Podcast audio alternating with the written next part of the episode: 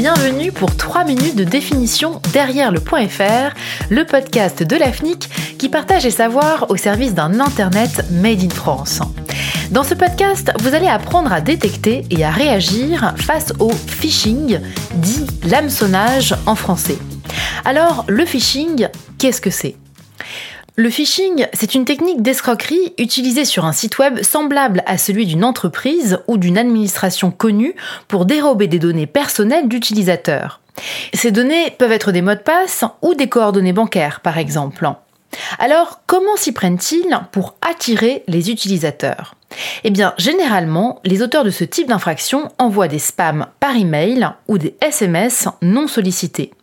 Ces messages consistent la plupart du temps à proposer des gains importants ou bien encore à envoyer des copies de messages d'organismes connus comme des banques ou des organismes gouvernementaux, incitant à régler une facture ou mener une action au plus vite. L'objectif est bien sûr d'attirer le destinataire sur le site web trompeur. Et les conséquences pour les utilisateurs sont lourdes il risque de se retrouver avec des détournements de fonds ou pire, une usurpation d'identité puisque des données personnelles ont été enregistrées. Vous trouverez plus d'explications sur l'usurpation d'identité dans un autre podcast derrière le point .fr.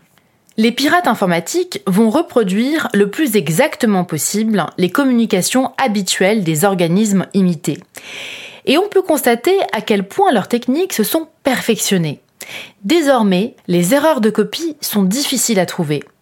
Les pirates vont même jusqu'à utiliser le typo-squatting pour disposer d'une adresse de site internet très approchante de l'organisme copié et ainsi tromper plus sûrement les internautes.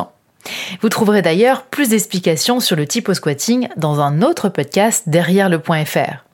Comme l'explique Stéphane Burtzmeyer, ingénieur expert RD à l'AFNIC, les méthodes peuvent même être encore plus complexes.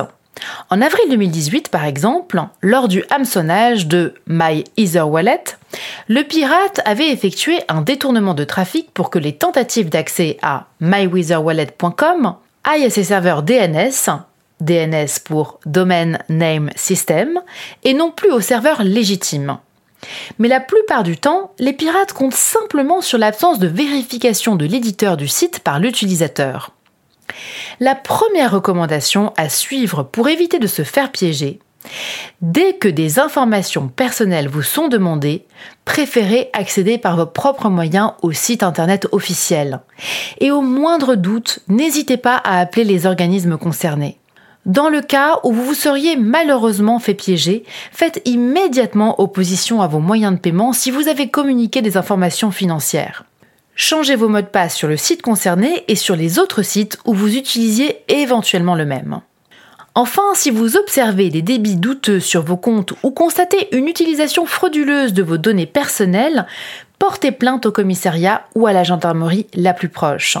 Il est important d'agir rapidement pour éviter d'éventuelles retombées financières ou une usurpation d'identité.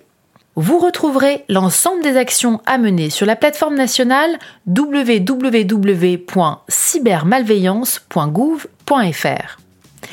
Pour découvrir d'autres définitions, rendez-vous sur les autres podcasts consacrés à la lutte contre les abus sur les noms de domaine sur afnic.fr. Avec Derrière le .fr, les experts du numérique et de l'AFNIC vous invitent à décrypter les enjeux d'Internet.